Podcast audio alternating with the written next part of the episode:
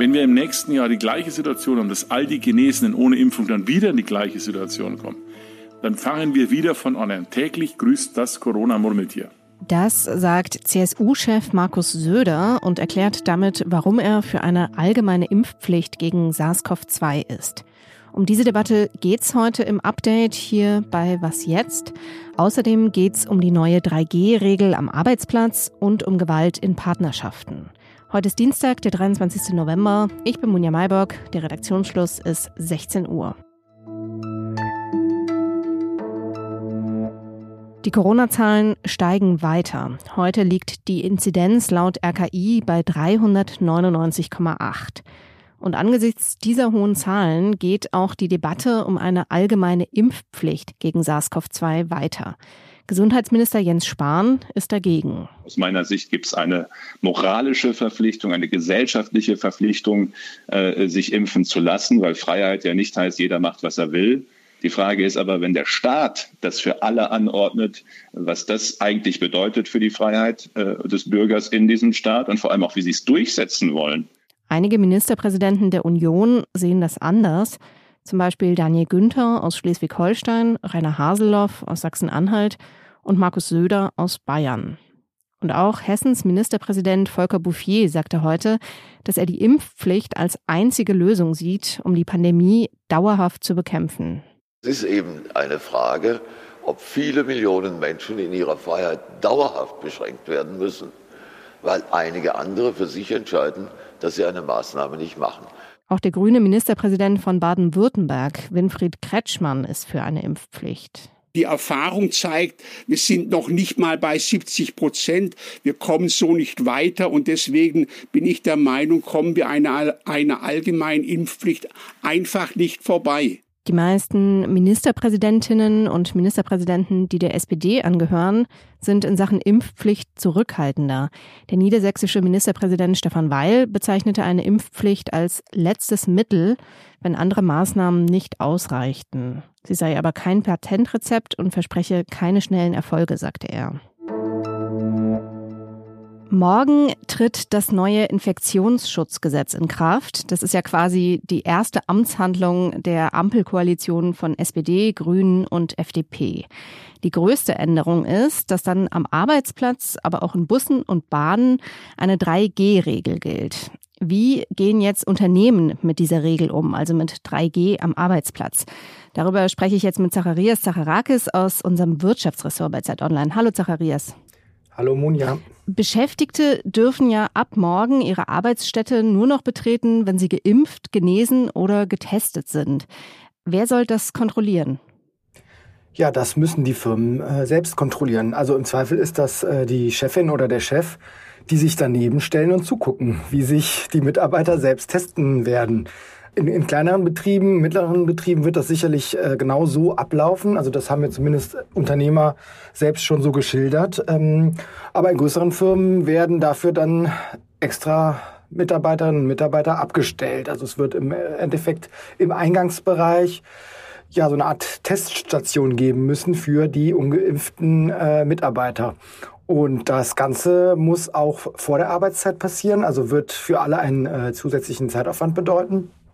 Nun ist auch so, dass Beschäftigte statt eines Tests in der Firma auch ein äh, Zertifikat aus einer Teststation vorweisen äh, dürfen, aber das müssen sie dann natürlich auch vor der Arbeitszeit machen. Mhm. Das klingt jetzt aber irgendwie schwer umzusetzen. Ähm, wie ist es denn, können das alle Unternehmen überhaupt machen? Also es gibt ja auch Leute, die gar nicht direkt zu ihrem Arbeitgeber hinfahren, sondern zum Beispiel zu einem Kunden oder so. Genau, das ist äh, in vielen Branchen tatsächlich ein Problem. Also für allen Dingen für das Handwerk, für die Baubranche oder äh, zum Beispiel für Gebäudereiniger.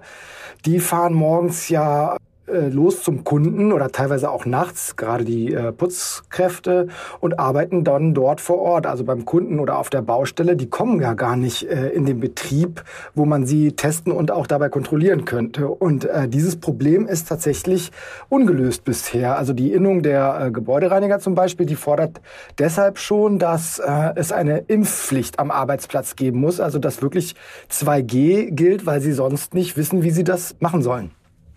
Du hast ja eben schon von Schlangen äh, geredet am Eingang. Das heißt ja aber auch, dass der Arbeitgeber erfährt, ob die MitarbeiterInnen geimpft sind. Das war ja lange umstritten. Ne? Bisher ist es ja nur bei ähm, zum Beispiel in Pflegeheimen oder Kitas der Fall.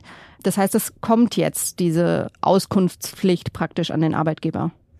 Genau, es ist auch die Pflicht der Arbeitgeber, das zu dokumentieren jetzt. Also sie müssen es erfassen, wer geimpft ist und wer nicht und wer genesen ist. Das ist ja klar, weil sonst könnte man gar nicht diese 3G-Regel äh, aufrechterhalten. Es drohen auch Bußgelder für Unternehmen, die das eben nicht tun, bis zu 25.000 Euro.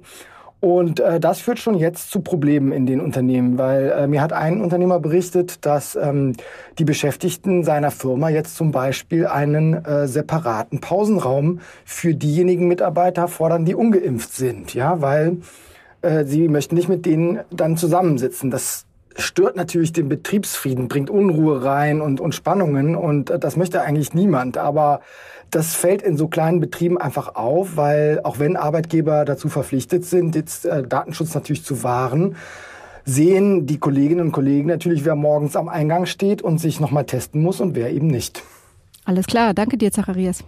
Sehr gerne. Jeden dritten Tag stirbt in Deutschland eine Frau an Gewalt, ähm, die ähm, als Femizid auch einzustufen ist. Und das dürfen wir nicht länger zulassen. Wir müssen da ganz klare Kante zeigen. Das sagte Justizministerin Christine Lambrecht heute. Gemeinsam mit BKA-Präsident Holger Münch hat sie die Kriminalitätsstatistik zu Partnerschaftsgewalt im Jahr 2020 vorgestellt. Das Ergebnis? Gewalt in Partnerschaften nimmt offenbar weiter zu. Zumindest wurden im Pandemiejahr 2020 knapp fünf Prozent mehr Fälle als im Vorjahr zur Anzeige gebracht. Partnerschaftliche Gewalt umfasst zum Beispiel Bedrohung, Nötigung oder Körperverletzung. Und im Extremfall führt diese Gewalt zum Tod. 139 Frauen und 30 Männer starben im vergangenen Jahr durch diese Form der Gewalt. Insgesamt waren es mehr als 146.000 Fälle von Partnerschaftsgewalt. Gut 80 Prozent der Opfer sind Frauen, knapp 20 Prozent Männer. In diesen Zahlen sind natürlich nur die Fälle erfasst, die auch angezeigt wurden. Vermutlich gibt es noch mehr Fälle. BKA-Präsident Münch geht von einer hohen Dunkelziffer aus und von gesteigerter Aggression auch durch die Pandemie. Wir gehen von einem hohen Dunkelfeld aus, da sowohl die psychische Isolation als auch individuelle Stressfaktoren in der Pandemie die Anwendung von Gewalt begünstigen und die Fähigkeit, Konflikte auch aggressionsfrei zu bewältigen, verringern. Was noch?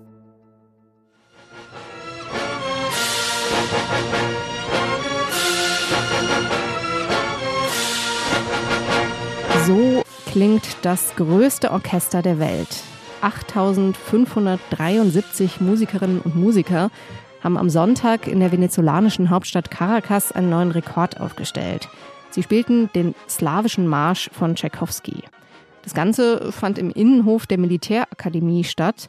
Und so ein bisschen militärisch sieht das auch aus, wenn man sich das Video anschaut. Da gibt's äh, eine Armee von Cellisten und ein ganzes Heer von Blechbläsern. El Sistema heißt das Orchester, mit dem junge Menschen der Weg aus der Armut gelingen soll. Das haben Sie vielleicht schon mal gehört. Das Ganze ist ein Vorzeigeprojekt und als solches wird es natürlich auch politisch vereinnahmt. Nicolás Maduro, der Präsident, schrieb auf Twitter, das Konzert sei der Beweis, dass Venezuela Herausforderungen meistern könne. Das Konzert ist also nicht ganz unschuldig, aber gute Laune macht's trotzdem.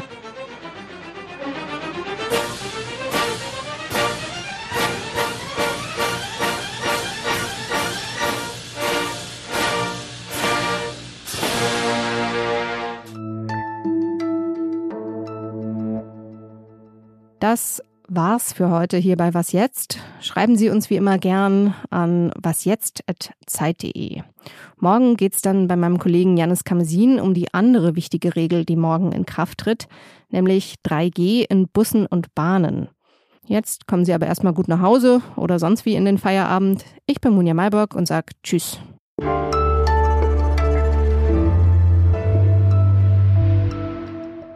Und zum Thema Infektionsschutz können wir noch beitragen, dass wir beide in der Redaktion sind, Zacharias und ich. Äh, ich bin im Studio und du in einer Kabine. Wir sehen uns hier über Zoom. Also ja, schöne Grüße nach nebenan. Ja, Grüße zurück, danke dir.